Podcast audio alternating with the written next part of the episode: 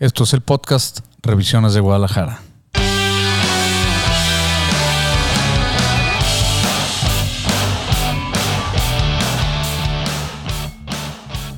Hola a todos, ¿cómo están? Bienvenidos una vez más al podcast de Revisiones de Guadalajara. Hoy es 16 de septiembre, el día del grito de la independencia. Entonces decidimos que vamos a hacer un episodio hoy medio relacionado con este tema y ya que regresó de vacaciones después de meses. Aquí está mi querido Santos, Santos Coy. ¿Cómo estás? A todo dar, Javier, ¿y tú? Muy bien, muchas gracias. Qué bueno. Primero que nada, pues, muchas gracias por tenerme aquí en el programa y es un placer venir a platicar contigo y aprender de nuestra hermosa ciudad. Gracias, Santos. Pues, eh, como saben, yo soy Javier Iturbide y hoy vamos a hablar de un tema que es interesante para mí porque vamos a hablar de algunas de las casas más antiguas que existen en Guadalajara hoy en día. Eh, como punto de referencia, pues como es imposible saber exactamente la edad de ellas y cuál es más antigua que la otra, decidimos que vamos a platicar de las casas que creemos que fueron construidas antes de la independencia de México. ¿Cómo ves, Santos? A todo dar y una, una gran investigación. Este es en el momento que nos escuchan, que abren su, celular, se meten a Revisiones Guadalajara, buscan el post, este, el hashtag de este, casas del siglo, siglo XVIII. Y este, para que puedan ver las, las, las, imágenes y puedan ver todo, ¿no? Sobre todo gente que es un poquito ajena a la arquitectura como yo, necesitamos de ese apoyo visual para, para saber de qué estamos hablando. Exacto. Entonces ahorita eh, labs, eh, celulares, revisiones gdl.com y en buscar le ponen siglo XVIII, siglo XB3 y ahí van a salir algunas de las casas que vamos a hablar hoy. Entonces, bueno, eh, aclaramos que es muy difícil saber la fecha exacta de las construcciones de las que vamos a hablar. No vamos a hablar de templos, ni vamos a hablar de construcciones eh, institucionales ni gubernamentales, vamos a hablar de casas particulares. ¿Por qué? Pues, pues estas son las, las, las, las, que menos existen de esa época. Eh, recordemos que cuando, cuando llega, bueno, la fundación de Guadalajara, que data de 1542, la última de las cuatro, eh, pues los edificios gubernamentales y, los edificios religiosos se construían en cantera, pero el resto de los edificios pues, eran de adobe. O sea, es decir, las casas particulares, los, eh, los corrales, todo esto pues, eran de adobe o de paja o de madera. Por lo tanto, es muy difícil que perduren estas construcciones claro. a través del tiempo. Solamente los muy, muy ricos podían construir su casa en piedra y los que lo hicieron, pues muchas veces eh, o las tiraron para hacer algo mejor o más grande o simplemente se cambiaron de lugar. Entonces, es rara la casa hoy que antecede a la independencia y que sigue en pie. Como les dije al principio, es muy difícil identificar cuáles son o no. ¿En qué nos basamos? En la tipología. Ok. En algunas hay historia. Sabemos, por ejemplo, vamos a hablar del, antiguo Colegio de San Diego, que, que existen datos eh, concretos, tanto de propiedad como de fechas, pero la gran mayoría de estas casas de las que vamos a platicar no tienen esta ventaja o por lo menos no la hemos, no, no estamos nosotros en posesión de esta información. Así que eh, si alguien tiene algún comentario de los que nos están escuchando y sabe algo que nosotros no sepamos, padrísimo y bienvenido el comentario. Claro, todo, todo suma, ¿no? Sí, y Cabrito, perdón, antes, antes de, empezar, platícanos un poquito, ¿qué, ¿qué elementos ves en esta arquitectura? ¿Cómo, porque nos mencionas, no hay una certeza del año de construcción de cada una de estas casas, pero te, guías por un tipo de construcción, por ciertos elementos. ¿Qué, qué elementos ves en este, en este estilo? Hay, hay ciertas claves que nos ayudan a, entender o, o averiguar si una casa tiene esta edad o no, es, antecede a... Eh, lo primero es, conocer la historia de los estilos, ¿no? Sabemos que a mediados del siglo XIX entra una corriente eh, estilística en, en todo el mundo, no nada más aquí en México, que es el neoclásico. El neoclásico más o menos eh, empieza a, a aparecer por ahí de 1820, 30, 40. Eh, en, en México se le llama neoclásico, en otros lugares es diferente el nombre, pero en general en esa época empezó a ponerse de moda. Entonces, eh, muchos edificios empiezan a adoptar estos estilos en esa época, que es básicamente eh, la resurrección de los estilos clásicos griegos y romanos. De hecho, el estilo romano pues, es un neoclásico del griego. Claro. El neoclásico de- de- del que hablamos del siglo XIX, pues quizás sea un neoclásico del neoclásico romano. Ya. Entonces, sabemos que a partir de esa fecha, si ves un edificio neoclásico, pues ese es prácticamente seguro que es a partir de mediados del 19. Antes del siglo XIX, hay ciertas características que las podemos ir revisando mientras platicamos de algunas de estas casas. Ok. Por ejemplo, empezamos con una casa que está en la calle de Belén, 324. Esta casa, eh, tuve la oportunidad de visitarla hace algunos meses que, estaba en venta. Esta está entre Garibaldi y Angulo. Esta casa eh, es interesante. eh, La clave que nos da, que, es, que es anterior a, la independencia, son dos. ¿no? La primera, pues es las características de estilo que tiene la casa. Una de las primeras claves que nos encontramos, pues es la asimetría del diseño de la fachada. Ok. El neoclásico se basa en la simetría absoluta.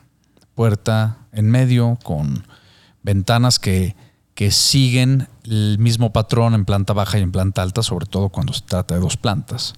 Ok. En el caso de la casa de Belén 324, vemos varias cosas. ¿no? Primero vemos eh, un- un- unas eh, eh, pretiles de piedra, de cantera tallados, típicos de, de la época. Vemos muros muy gruesos, sobre todo visibles en una de las ventanas. Eh, vemos vemos eh, unas ven- ventanas asimétricas, no todas son del mismo tamaño. Claro. Y las ventanas que están arriba y abajo no siguen el mismo patrón.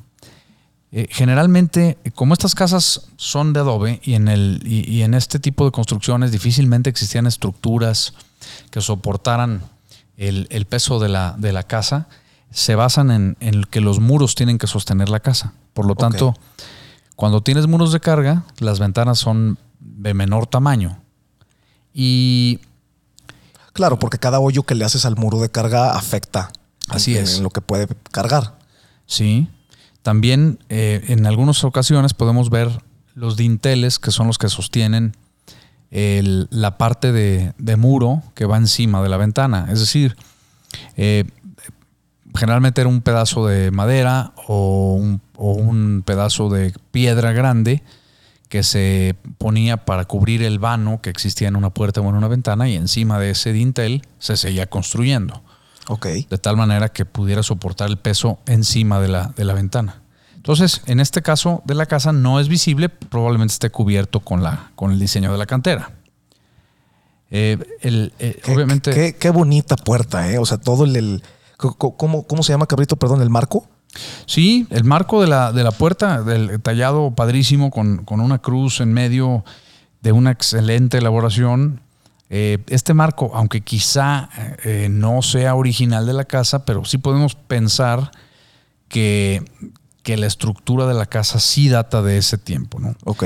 Eh, por dentro de la casa, pues también vemos algunos eh, detalles neoclásicos, las columnas, eh, pero la configuración nos, nos lleva a pensar que, que la casa data de esa época. ¿no?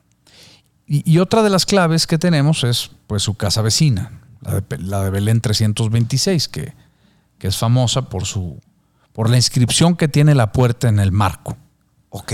Se le conoce como la Casa Ave María, porque en la puerta de la casa, en la puerta, arriba de la puerta, está esta clave, esta, esta inscripción.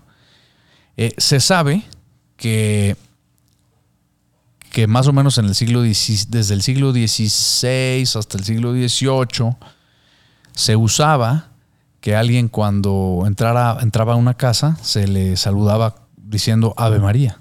Ok. Es decir, era una forma de saludo, como decir buenas tardes, eh, eh, buenos días. Entonces, eh, pues esa es la primera clave evidente de que estamos ante un, una estructura que data de esas fechas. Claro.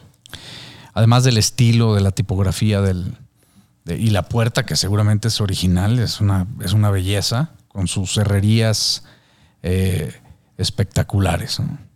Eh, esta, esta casa, incluso, aunque yo no la conozco, sé que, sé que ahí en, en- la misma vive un autor eh, que además la mantiene en un estado increíble, aunque es muy pequeña. Órale.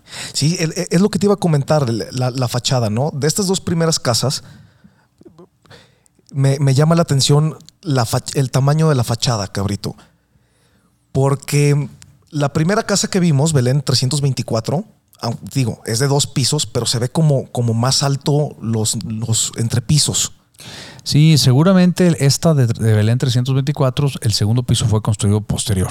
Ya. En, en- en esta época era muy raro que una casa rebasara, eh, que fuera de más de una planta, porque te digo, estructuralmente era muy complicado. Los techos, pues eran de viguería de madera y generalmente de, de- de- de- con, con- con traves de madera, eh, encima le ponían teja. Claro. Y, y eso era todo, ¿no? Sin- prácticamente sin, sin, sin ninguna otra cosa en medio. Sí, me lo imagino muy San Cristóbal de las Casas, ¿no? Sí, exactamente. Pues es el método de construcción clásico, típico de, de la colonia, de bajos recursos.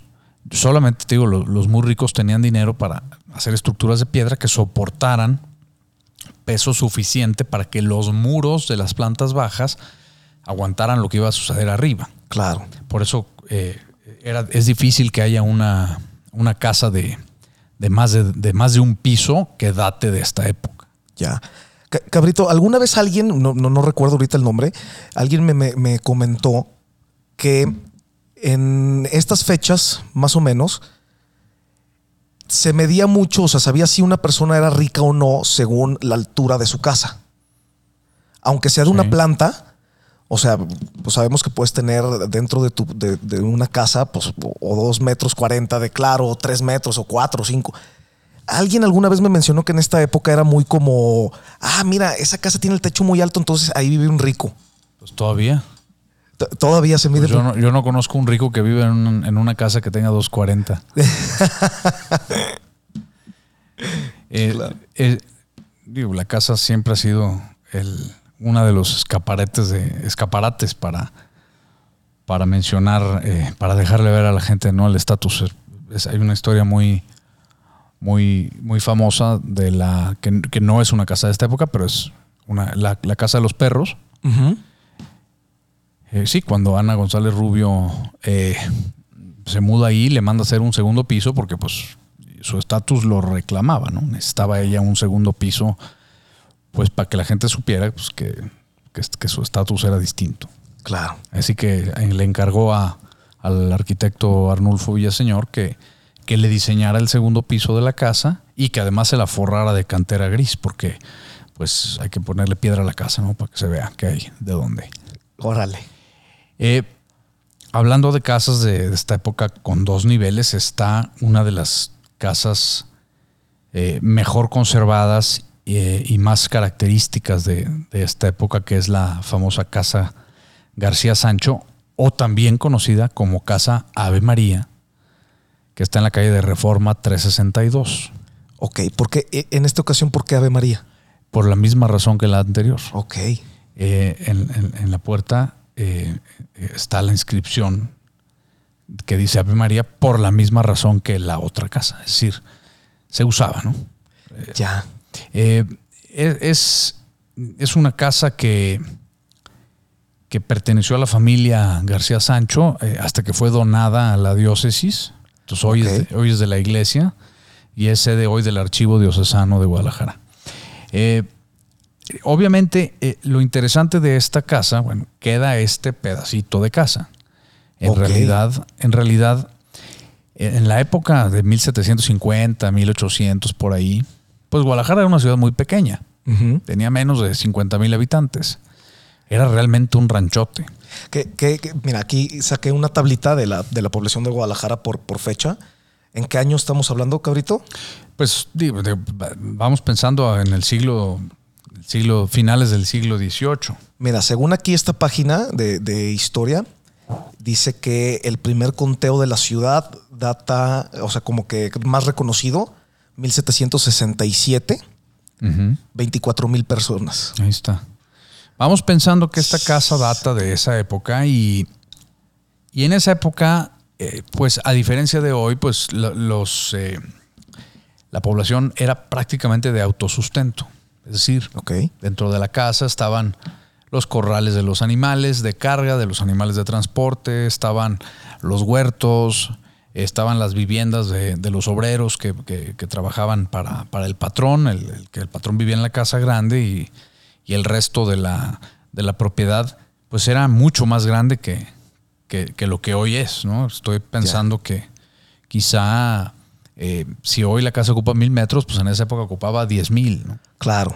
Sí, eran, eran como, ran, como ranchos. Pues sí, eran, eran, eran eh, pues granjitas. Oye, Y- se me vino ahorita a la, a la mente Nápoles, ¿no? Y este Pompeya. Así las casas, las, ca- cada casa tenía su huertito afuera, sus, sus animalitos, y pues de, ahí comían y de ahí hacían todo. Sí. Entonces, eh, quizá la, digamos, imagínate que en, en- en una, en una economía familiar como la que seguramente funcionaba en Guadalajara en esa época, pues en- dentro de las mismas instalaciones de tu casa estaba todo lo que necesitabas para, para el sustento, incluyendo hasta los talleres de las carretas, eh, una herrería.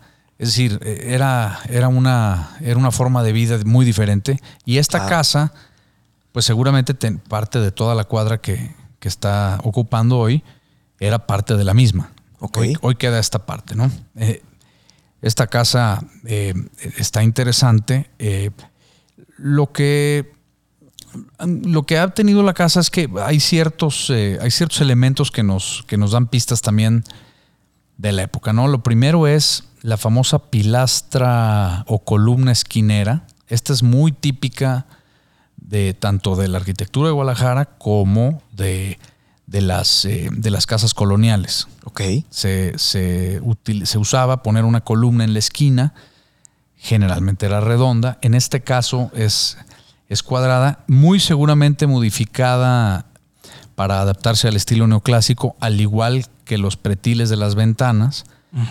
Eh, pues la moda hay que seguirla, entonces se, se actualizó la casa. Eh, la pilastra esquinera, eh, la asimetría en las ventanas, como también lo puedes ver, grandes muros con ventanas pequeñas, porque los muros son muros de adobe de carga. Eh, y bueno, sí, sí, ventanitas.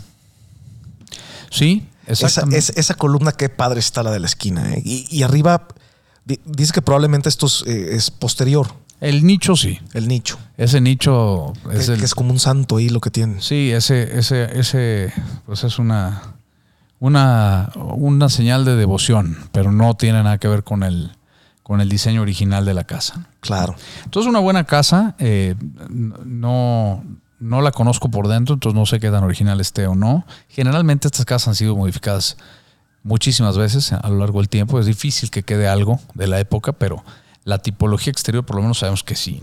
Ok. Una, una pregunta, cabrito, que me llama la atención. ¿Dónde está la, la inscripción esta en, en- en latín? ¿Ahí había una puerta y se, y se tapó? ¿Podemos presumir? ¿O, es parte del diseño de la fachada? No, es- había una puerta, pero Ok. Eh, si te fijas hay una ventana encima, Sí. un balcón. Seguramente la casa, como todas las casas de la época, era de un piso. Y a la hora de que le metieron un segundo piso, pues tuvieron que rellenar el muro para que aguantara si no se cae. Claro. Eh, Son muros de carga de adobe. Entonces, supongo que esa es la razón por la cual. Ya. Por eso las ventanas son asimétricas, porque las ventanas tienen que ir apoyadas sobre muro, no sobre hueco. Ok. Si no, estructuralmente no da. Claro. Así que seguramente esa es la razón por la cual está tapada esa. Ahora, también muchas veces en este tipo de casas, si el dueño de la casa eh, se dedicaba a alguna actividad comercial, entonces tenía su local dando hacia, hacia, la, hacia la calle y con un acceso independiente de, de la calle. Claro. Así que esta era una forma muy conveniente de, de hacerlo. ¿no? ¿A, a cuántos gurús inmobiliarios que dicen haber creado el concepto usos mixtos le decimos que tiene más años que él? Toda la vida. El, el- eh, más bien es al revés. El concepto de usos mixtos tiene 50 años. Claro. Antes no existía. Antes todo era mixto. Todo- sí. Hablando de casas como esta de la columna esquinera, hay una que está muy bonita, me gusta mucho, a pesar de, de ciertas modificaciones modernas que tiene, que es la casa de Galeana 252, Ok. que está en la esquina con Prisciliano Sánchez. Eh, esta casa eh, está muy padre porque tiene también la columna esquinera con un balcón corrido en la esquina, también típico de, de la arquitectura colonial de Guadalajara, Ok. con, una, con un trabajo de cantera muy padre y donde también se alcanza a notar que, que pues este, este tipo de casas estaban diseñadas para tener el front comercial en la planta baja en la esquina, como un local aparte, y sigue funcionando así. Eso está padre, porque esta casa pues a lo mejor tiene 200 años, eh, está siendo habitada y utilizada de la manera original, aunque, aunque con el tiempo le han ido agregando ciertos detalles estéticos, Ok. eh, pero en general la, la fisionomía de la casa se mantiene. Esta cabrito tiene más simetría, ¿no? En, en- en sus ventanas y. Sí, porque seguramente viene con modificaciones posteriores. Ok. O sea, pero si te fijas, el, el- la, la- sobre todo en la fachada larga, eh, pues hay, se nota que hay una, una intención de poner eh, puerta y ventana como si fuera un local aparte. Y seguramente ya con algunas técnicas más modernas se, se hizo la ampliación a segundo piso Claro. aunque seguramente la parte de, de la esquina siempre fue más alta. ¿no? Es, es difícil saber lo que ha pasado con las, con las construcciones a través del tiempo, pero podemos imaginarnos que, que esta casa pudo haber sido muy similar hace, hace mucho tiempo. Claro. Eh, De, de ahí nos vamos a, a otra, otra casa que, que está bien interesante y tiene, y tiene historia. Eh, es una casa que está en Manuel Acuña, en Manuel Acuña 540, entre González Ortega y Santa Mónica. Ajá. Eh, igual, hablando de, digo, lo, lo que tiene esta casa increíble es la- una de las puertas con una portada de cantera increíble. Sí, espectacular esa, esa puerta. Eh, está mocho de un lado, la- la- se alcanza a notar que, que hasta le rebanaron un poquito al, al, al marco. Sí. Eh, Digo, lo que sucede en mucho es que incluso alcanzamos a ver en esta casa, eh, pues era una sola y ahorita parece que son tres o cuatro. Sí. Están pintadas hasta de diferentes colores. Y, y hasta tienen diferentes elementos en la fachada, ¿no? Sí, hay algunas ahí que les abrieron unos ojos de buey encima de la ventana. Sí. Seguramente hicieron un segundo piso, en- un entrepiso. Son, pues, en estas casas eh, son tan altas que se alcanza a notar que por ahí le metieron un, un- un piso intermedio para y lo, y lo ventilaron, ¿no? Y esta es una modificación que se hizo posterior. Órale. Pero lo interesante es que eh, seguramente esta casa eh, se parece mucho a los diseños que, es- de que, que apreciamos hoy en edificios de los cuales sabemos la fecha, ¿no? Eh, por ejemplo, eh, los marcos de cantera de esta casa son casi iguales a los del Hospital Civil Fray Antonio Alcalde. Órale. Y sabemos que ese hospital data aproximadamente de la última década del siglo XVIII. Órale. Entonces podemos atrevernos a pensar que esta casa pudiera datar de más o menos la misma época. Ok. Claro, el tiempo pasaba más lento antes y el mismo estilo podía durar 50 años. Claro. Eh, Y, y- y también hay- existe probabilidad que o sea, los eh, sean los mismos arquitectos o... Porque digo, en 22 mil habitantes en Guadalajara, ¿cuántos arquitectos realmente había en aquel entonces? pues ni uno, porque la profesión es nueva. La profesión de arquitecto data de hace 50 o 60 años. Órale. La Escuela de Arquitectura de la Universidad de Guadalajara se fundó en los 40 de este siglo. Ok. ¿Quién hacía las casas antes? Eran los maestros alarifes. Eh, un, los famosos masons son los albañiles. Ellos eran los que hacían los proyectos de las casas. Es decir, Claro. eh, si tenías un maestro canterero, pues a ese maestro canterero le tocaba hacer las marcos de todas las casas, de quien lo pudiera pagar, ¿no? Claro. En una ciudad de 20 mil habitantes, como estamos platicando ahorita, pues seguramente eran un puñado de, de maestros cantereros que podían trabajar la piedra y que seguramente se aventaban eh, los proyectos y pues ya usaban el diseño que tenían bien practicado. Claro. Así que era más bien un tema muy artesanal, en donde, aunque sí había arquitectos, en el sentido, en el no en el sentido como los conocemos hoy, eran constructores, como Manuel Tolsá y otros muy famosos de esa época. Eh, La gran mayoría de las construcciones eh, se hacían por artesanos, ¿no? dirigidos por el patrón o por el- alguien encargado de la obra. Claro. Entonces esta casa está interesante. Lo que sí debería pasar es que el ayuntamiento, si bien la propiedad pues, no, seguramente no va a poder volver a ser una sola, a través de las generaciones, el abuelo les hereda a, los, a la familia y se divide, si se pudiera eh, homogeneizar la fachada para que eh, fuera más armónica y por lo menos por fuera pareciera eh, que, que- que la casa está en estadio m- más original del que parece hoy. ¿no? Claro. No, y, y se vería mucho mejor la cuadra completa, ¿no? Mejoras el, el- el contexto inmediato de todo lo demás. Exacto. Eh, digo mucho, yo tengo una pregunta. Este tipo de, a lo mejor con mi, con mi ignorancia arquitectónica, cabrito, pero este tipo de casas que estamos viendo a mí se me figura muy, muy de pueblito mágico, mexicano, de Tapalpa. ¿Sí tiene algo que ver o son totalmente estilos diferentes? Lo que pasa es que hoy hablamos de estilos. Antes no existían los estilos. Era, hacías la casa como se hacían las casas. Ok. O sea, Había una forma.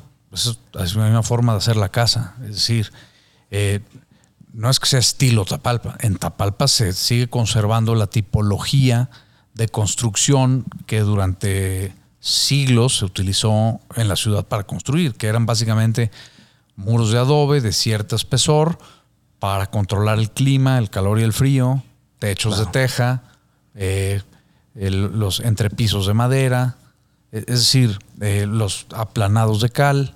Simplemente esa era la forma de construir. Claro. No estaban pensando en un estilo estético. El, Ya.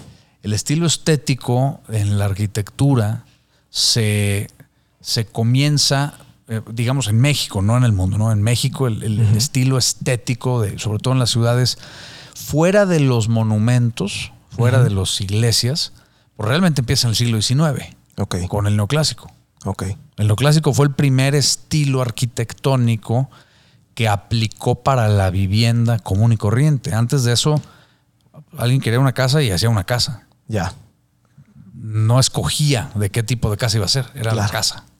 Entonces, sí se te figura que, que- que estas casas parecen unas casas de Tapalpa, pues es porque, precisamente porque esa era la forma de construir. Ya. Y, en- y- y se adaptaba a los materiales de la zona. En Atamajac de Brizuela, pues usaba más madera, porque era el recurso que se tenía a la mano. Claro. No estaban pensando en queremos que se vea como en Suiza, pues simplemente tenían los pinos eh, disponibles y utilizaban el pino para poder eh, construir la casa, ¿no? Órale. Aquí en Guadalajara, pues ahí había cantera eh, amarilla, había cantera rosa, ese era el recurso que se utilizaba por la facilidad de conseguirla y no, no tanto por el tema de, de un- de un sen- sentido estético de la misma.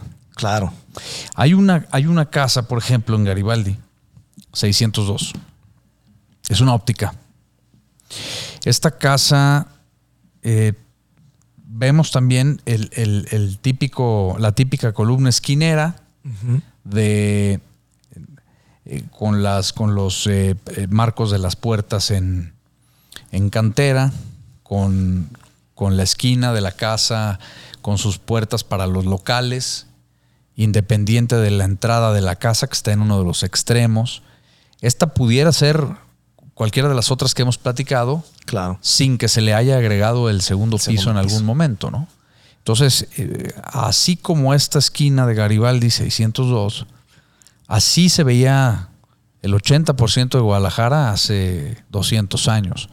Eran casas de un piso, eh, la mayoría no tenía marcos de cantera, los marcos de cantera son una evidencia de que quien construyó la casa tenía los recursos económicos para, para meterle los marcos de cantera. Claro.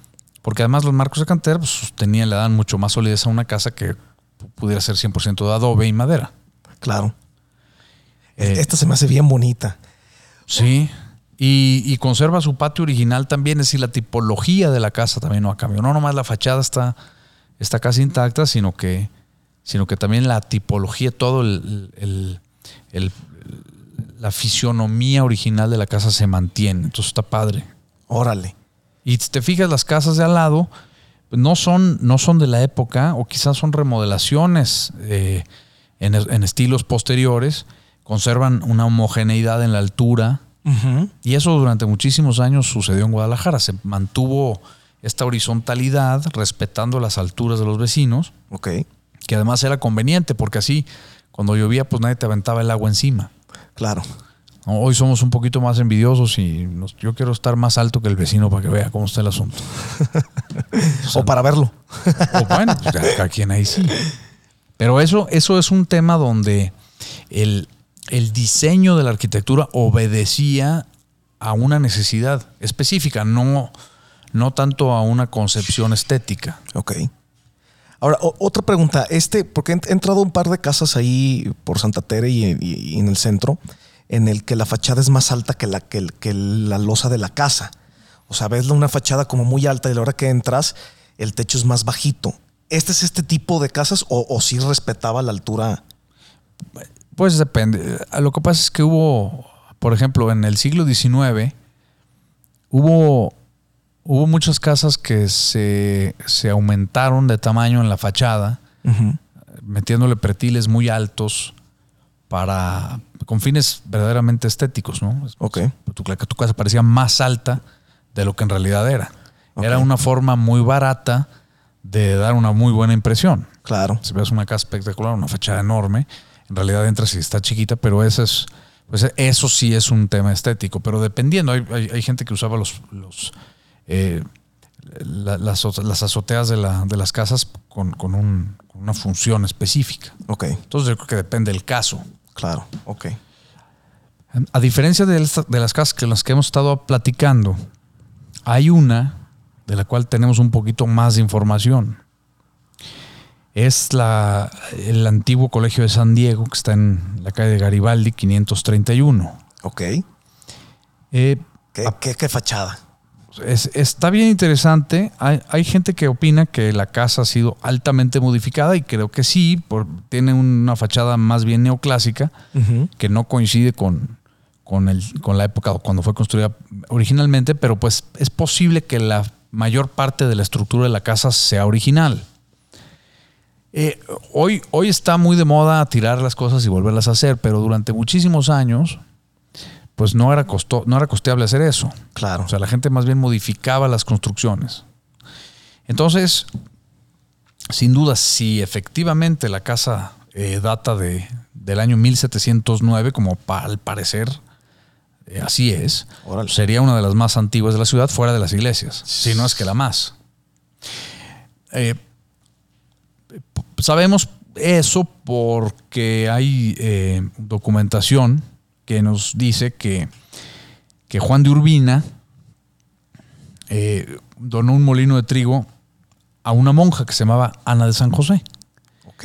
Seguramente nombre artístico de la monja. Y, y, para ellos, con, este, con, los, con las utilidades de dicho molino, fundaron un colegio el Colegio de San Diego, y al parecer es este, en este sitio se construyó dicho colegio. Ok. Entonces, si, si acaso fuera el, caso en que, en que la casa hubiera sido remodelada a través de los años, pues sí, la fachada seguramente data de mitad del siglo XIX, pero, pero la estructura de la construcción es muy posible que sea de, de principios del siglo XVIII. Órale. Así que bueno, tiene una historia interesante eh, este, esta casa, que hace poco todavía era una vecindad, Luego, hace unos años se remodeló y me parece que, que está en venta. Es una, tiene muchos años vendiéndose. ¿no? Ok. Es una casa complicada de, de, de comercializar por las implicaciones históricas que tiene, Claro. Está protegida. por la configuración también que tiene complicada, con un gran patio en medio. Eh, pero bueno, eh, sabemos que, que en los 80 un, un tal Carlos Aro era el dueño de la casa y que igual que esta tenía muchas propiedades en el centro y todas en muy mal estado. Por lo menos es lo que nos dice Ramiro Villaseñor Ok. de los, en los 80, ¿no? Eh, así que bueno, por ahí me tocó conocer hace unos años, hace un, un par de años que, que presenté mi libro, al propietario de esta casa, Órale. que me platicó la historia de cómo decidió comprarla y restaurarla. Restaurarla con la ayuda de profesionales. Ah, qué padre. Un- una labor muy interesante, de, de mucha, de mucho orgullo. Claro. Y este, no recuerdo el nombre del, del- del señor, pero, pero bueno, eh, él descubrió su propiedad en el libro, entonces vino a, a platicar y a, y a- y a conversar un poquito sobre esa misma propiedad. Así que es interesante. Mira qué bien. Y, y sigue siendo el propietario actual. Me parece que sí. Entonces, este. Hay otra casa que también está eh, eh, muy interesante. Que de hecho tiene también ya historia. Y, y aunque no, no me ha tocado ver fuentes, eh, me parece que, que es una construcción del siglo XVI, incluso, que puede, puede ser que sea incluso del siglo XVI Ok. que es una que está en, en Maestranza, esquina Prisciliano Sánchez. Maestranza 239. Ya. Tiene un, un marco de cantera muy bonito con unas guirnaldas Sí. eh, talladas de muy buena hechura que, que bueno, se- seguramente aquí algún personaje importante habitó y construyó. Se dice que, que la casa sirvió al cura Hidalgo durante la Guerra de Independencia Órale. para almacenar unos cañones que trajo a Guadalajara eh, de San Blas, Órale. en la costa. Así que, eh, bueno, si eso es cierto, pues la, la finca ya tiene un, un detalle interesante que se puede platicar. Mira, ese, ese, ese eh, dato político histórico está padre.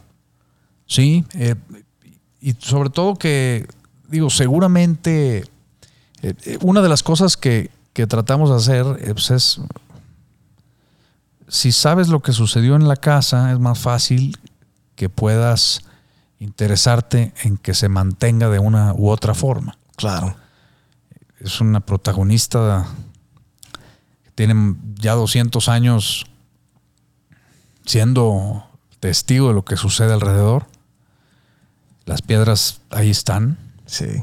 Y bueno, las historias, ¿no? Creo que esta casa también hace poquito estaba en venta.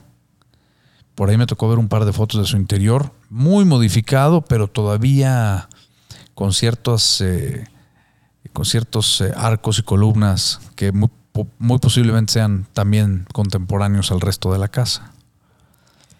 Cabrito, tú que sabes mucho de historia, en estos tiempos en Guadalajara, ¿qué, qué, eh, qué economía había? ¿Qué, qué se movía? ¿Qué actividades? O sea, podemos decir que los ricos, ¿qué, qué eran? Pues mira, Guadalajara no, no, yo creo que en esta época más bien dependía de la de la economía del, del campo alrededor de la ciudad. O sea, Ok. Guadalajara realmente no nunca se distinguió por ser un centro comercial. Estaba fuera de las rutas de, de camino a- del norte a México o- o, del o del había, sí, había trenes, trenes de, de arrieros que, que iban y venían de, de la costa del Pacífico a la capital. Pero creo yo que en esta época la mayoría de la gente con dinero eran hacendados. ¿no? Tenían, tenían haciendas y, y tenían industrias agropecuarias en los alrededores de la ciudad que siempre han sido muy productivos. Entonces realmente ese era, en Guadalajara pues a lo mejor vivían las familias de, de estos, de estos empresarios, pero la economía estaba basada más bien en lo rural, Ok. a diferencia por ejemplo de la Ciudad de México. eh, o de los pueblos mineros, que eran, era muy puntual su actividad. ¿no? Y por Claro. eso, por eso en el siglo XIX, principios o finales del XVIII, pues Guadalajara seguía siendo una ciudad muy chiquita. ¿no?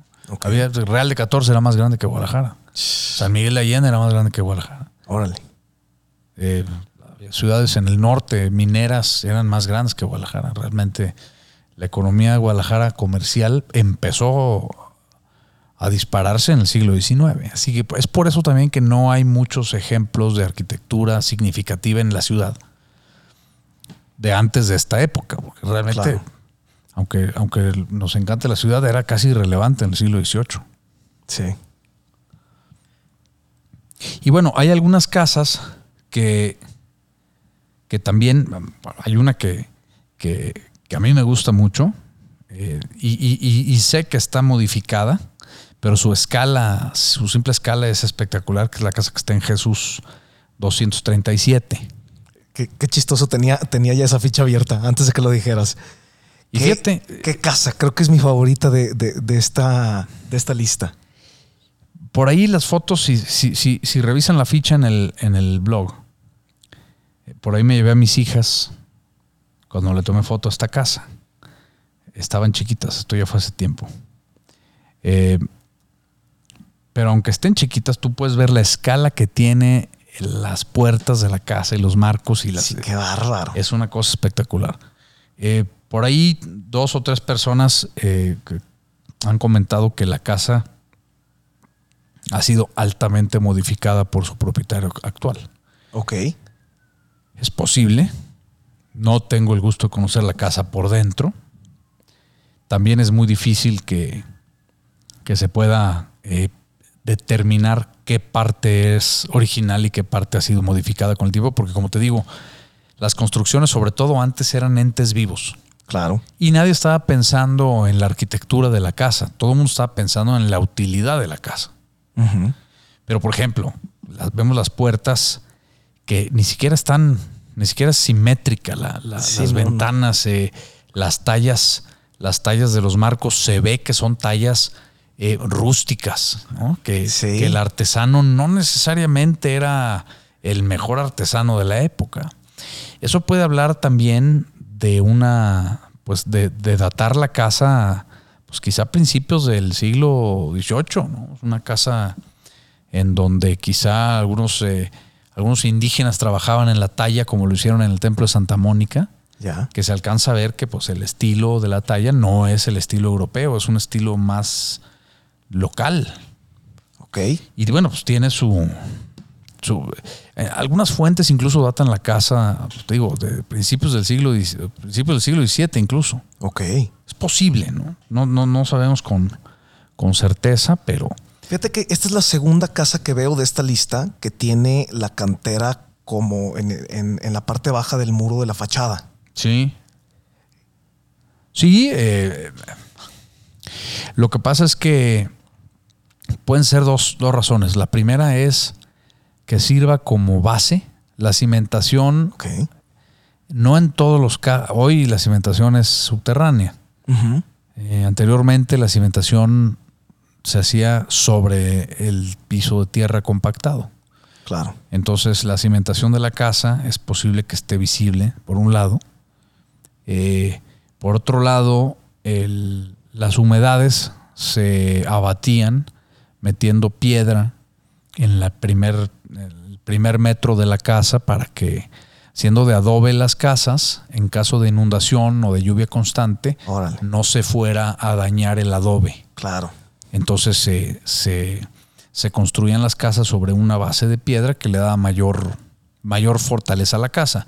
Hablando de las casas cuyos dueños tenían los recursos para hacerlo. Claro. No era fácil Sí, y, y de hecho piedra. por eso me llamó, me llamó la atención, ¿no? Porque sí se ve, o sea, así como, como, como estos marcos de las puertas de cantera también representaban como un tipo de riqueza, pues me imagino que esto también era Y- como el sí. next level. Sí. Y ahí vemos la, la famosa columna esquinera, ¿no? Sí, Hay cosas que definitivamente son posteriores y que incluso le restan a la casa, para mi gusto, eh, como, como en, la, en, la, en el pretil, los, los, los macetones esquineros y ah, sí. por ahí el, una marquesina de cantera. Pues eso, eso no, no va con el estilo virreinal del resto de la casa. Eso sí es una, es una aportación innecesaria estética, ¿no? Ok. Entonces alguna gente se como, queja, ¿no? que como tú dices, o sea, corresponde a que, que la familia, o sea, obviamente cambia la, la moda, cambia la arquitectura del país y la familia dice, pues ahora quiero, mi, mi vecino se construyó una neoclásica y pues ahora quiero ponerle Sí. un elementillo ahí para no sentirme fuera de moda. Sí, es exacto. O sea, eh, es posible que, que eso sea. Por ejemplo, hay una casa que, que también es interesante. Y esta además tiene historia. ¿eh? Es una casa que quizá de las que vayamos a hablar, eh, más gente se identifique con ella. Es la, es la Ok. casa que está en la calle de eh, Maestranza 63. Ok. Esta casa es la casa natal del licenciado Mariano Otero. Órale. Y está en la esquina con Pedro Moreno.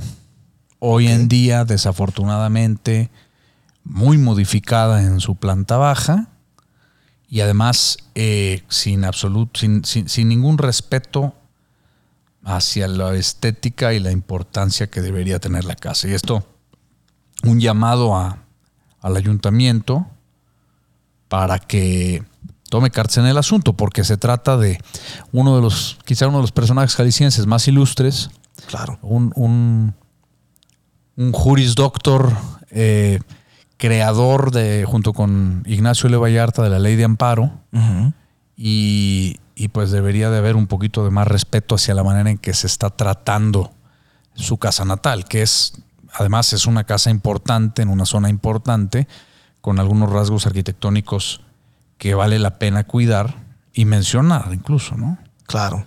Eh, es una casa de dos pisos que tiene unos marcos de cantera extraordinarios, que si bien ha sido modificada al estilo neoclásico, podemos asegurar que también data de, por lo menos de la parte original, la parte baja, pues data del siglo XVIII Ujú.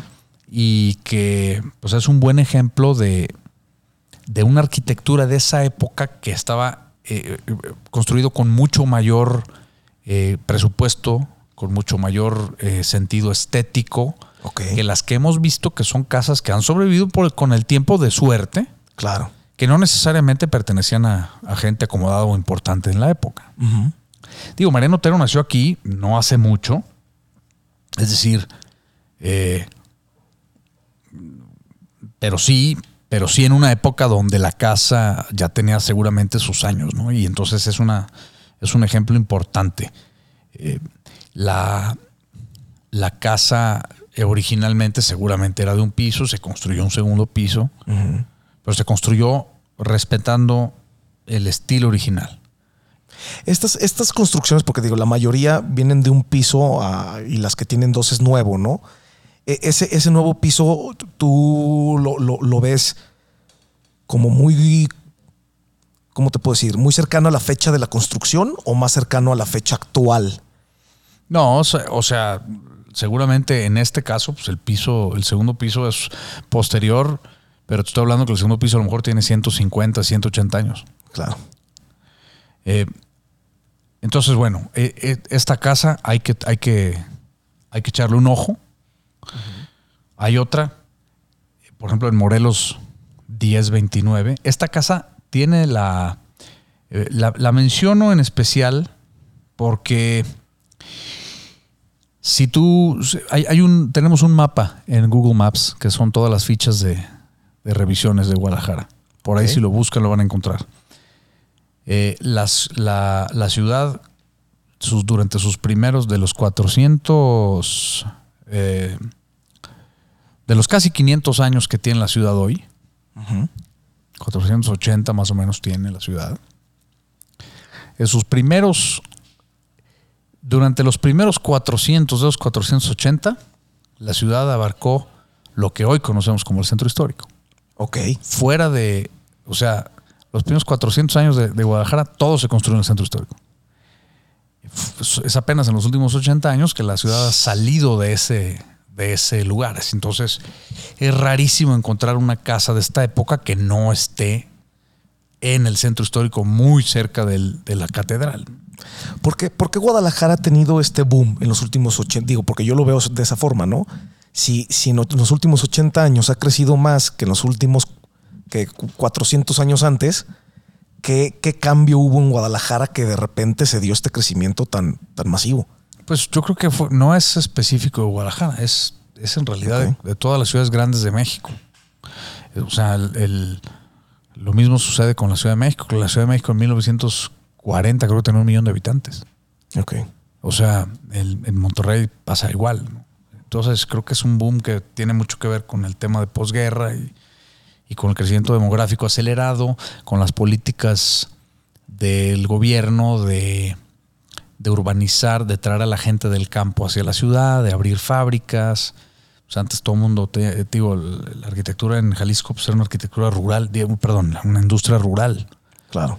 la expropiación, la, la reforma agraria, lo que sucedió fue pues que le quitaron la tierra a los hacendados, le dieron la tierra a los, a los agricultores, no funcionó, los agricultores se, se estaban muriendo de hambre y pues ahora hay que ir a la ciudad a buscar trabajo, porque además ahí ya están abriendo fábricas.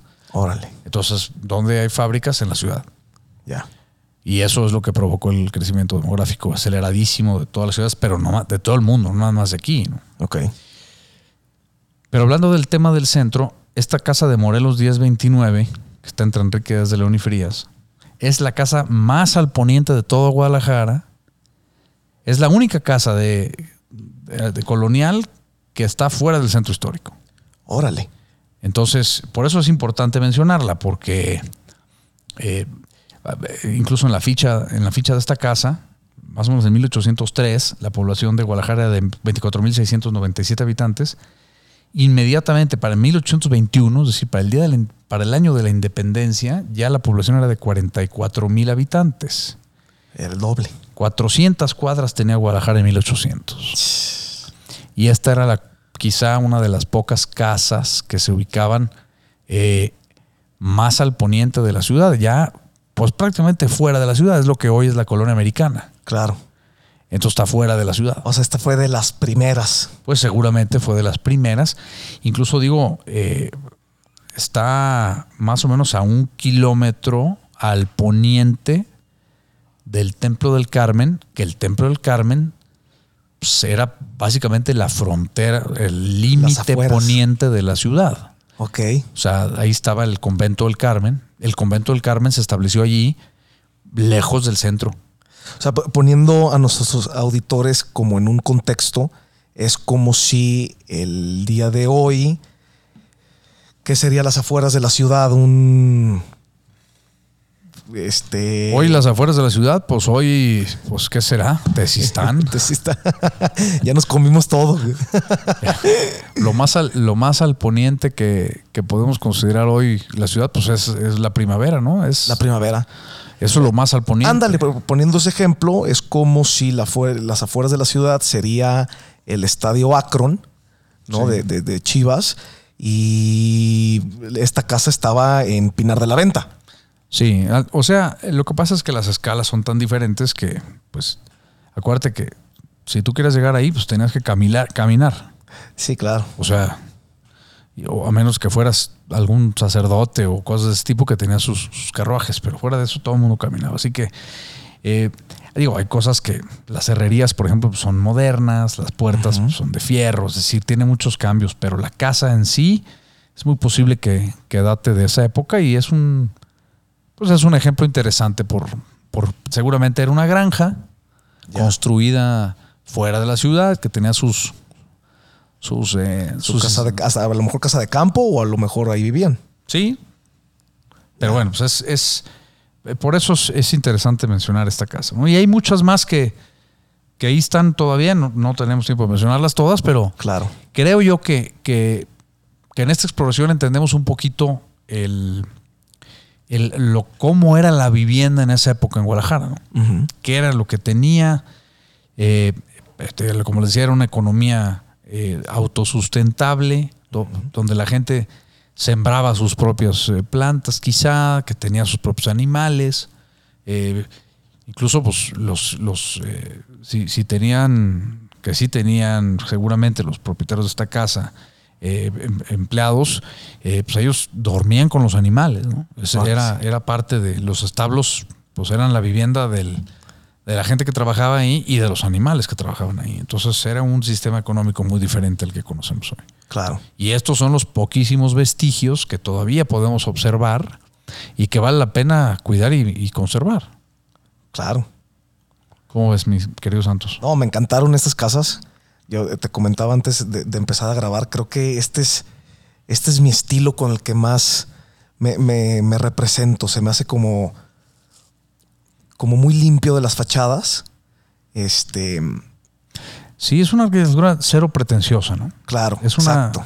es una arquitectura que responde a una necesidad. Ajá, Eh, cuando, cuando visitamos eh, las y son muy son muy son casas muy prácticas están construidas eh, de manera sencilla pero con la experiencia de siglos Y, y- a mí se me hace cabrito que con, con una cosa muy en mente que el día de hoy yo creo que la arquitectura ha perdido, que es la convivencia familiar, ¿no? A mí se me hace que estos espacios de estas casas como que siempre te, te llevaba a una convivencia entre la familia, entre el hermano, entre el- y siento que las nuevas casas ya no, ya no crean estos espacios eh, de tanta convivencia familiar, ¿no?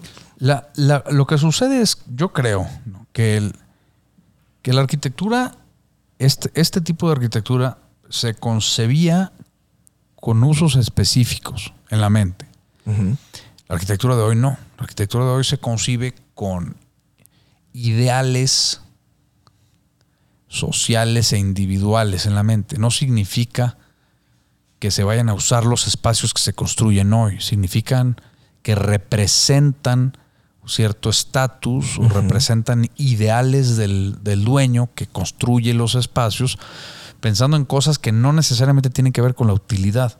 Es como la, por ejemplo, en casa de mis papás, pues tiene, tiene una sala informal, una sala formal, un comedor formal, un antecomedor, una terraza con comedor, una terraza en la sala. Éramos cuatro personas cuando éramos, cuando vivíamos muchos, éramos cuatro. Sí, Entonces, pues, ¿cuándo se va a usar la sala formal? Nunca. claro. La sala formal tiene chimenea. ¿Cuándo se prendió la chimenea? Nunca. ¿Por qué se le pone la chimenea? Pues está, se ve bonito. ¿no? es un buen detalle. Claro. En Guadalajara no está chimenea. Sí, ¿no? Ah, bueno, pero tiene chimenea. Entonces, ¿tiene que ver con la utilidad? No. Pues tiene que ver con, con, con, el, con, con la respuesta a un entorno? No. O sea, podremos decir que la estética nos vino a ser menos útiles, por no decir otra cosa. Pues la estética, o sea, es que la estética no necesariamente tiene que ver con el diseño de los espacios. O sea, por ejemplo, vemos en estas casas, eh, la de Manuel Acuña 540, pues vemos que la talla del marco de entrada, pues eso es estético, es decir, eso no tiene ninguna utilidad, pero eso no significa que la casa esté construida con ese principio en, la mente. La estética no le hace daño a nada mientras el resto de la construcción tenga sentido.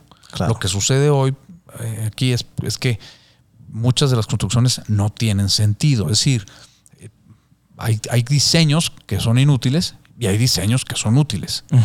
En este caso, estas casas, su simplicidad responde a, a una utilidad Claro. en donde los grandes muros eh, sirven para sostener la estructura de la casa, también sirven para darle, eh, para, para, para darle silencio al interior, es decir, hoy con un ladrillo de block de jalcreto, pues el jalcreto no es, primero no es eh, impermeable, ¿no? segundo eh, no es, eh, no, no te, no te ayuda con las, con las temperaturas. Claro. Eh, cuando hace calor te da calor y cuando hace frío te da frío. En tercer lugar, el muro de 30 centímetros pues no evita el ruido de la calle. ¿no? Claro. En este caso, pues, durante cientos de años se fueron perfeccionando las construcciones para responder a una necesidad específica del, del- del habitante. Entonces, eh, conociendo cómo se hacían las casas en la época, a qué respondían. Claro, si ya le querías poner tú el marco de cantera y tallarlo, pues eso está bien, pero esa Claro. parte. ¿no? Entonces, eh, pues sí, yo creo que si te gusta quizás porque tu, tu, tu instinto natural responde a una construcción que está pensada para dar, para dar confort, para dar eh, que estés- es visualmente placentera, que provoca tranquilidad. Tú entras a un patio de una de estas casas y aunque estés en pleno centro histórico, no hay ruido. Claro, eso es padrísimo. Los grandes muros evitan que, que haya, o por lo menos que haya tanto ruido. Y con los camiones es imposible. Sí, es casi imposible. Pero imagínate en aquella época con carretas, este, piedras, eh, calles empedradas o de tierra, pues era otro, era otro sentido, ¿no? era Claro. diferente. No, qué padre. Me- me- me- muchas gracias, Cabrito, por invitarme a esta sesión. Me encantó la, la- la lista del día de hoy. Y qué padre aprender aquí contigo y, y seguir conociendo la ciudad, que realmente nos hace falta, sobre todo nosotros eh, que habitamos y vivimos, el conocimiento, como tú dices, para lo más importante, para seguir cuidando y respetándola, ¿no? Sí, es- está padre el, el- las caminatas y los y las y no, no nada más caminatas, lo tengo que aceptar, también manejadas por la ciudad que, que llevan a descubrir estas estas estas construcciones, pues ilustran mucho, ¿no? Nos dan nos dan una conexión mucho más cercana con el pasado de la ciudad. Y, y pues hay que conocer esto para quererlo, como siempre lo digo. Claro, Y, y si lo queremos, lo vamos a empezar a cuidar. a cuidar, claro. Entonces, bueno, pues ojalá les haya gustado este capítulo. No se les olvide eh, comprar su libro. para que- Importantísimo. para que tengan, eh, para que tengan, eh, para lo tengan encima de la mesa de la sala y, y empiecen las pláticas interesantes con sus invitados. Y también para que se sienten un- una ficha al día y se van a volver expertos de la ciudad. ¿no? No, y, te empapas de, de cultura, de este, arquitectura, de sociedad de Guadalajara, ¿no? Es, es realmente un libro muy padre y Hasta chismes hay. hasta chismes. Pues eh, Revisiones GDL en Instagram, Revisiones GDL en Facebook, Revisiones GDL en Twitter, revisionesgdl.com. Por ahí los vemos y espero que les haya gustado. Gracias, Santos Santoscoy. A ti, cabrito. Y yo soy Javier Iturbide. Muchas gracias por escucharnos y nos oímos pronto. Nos vemos y buenas noches.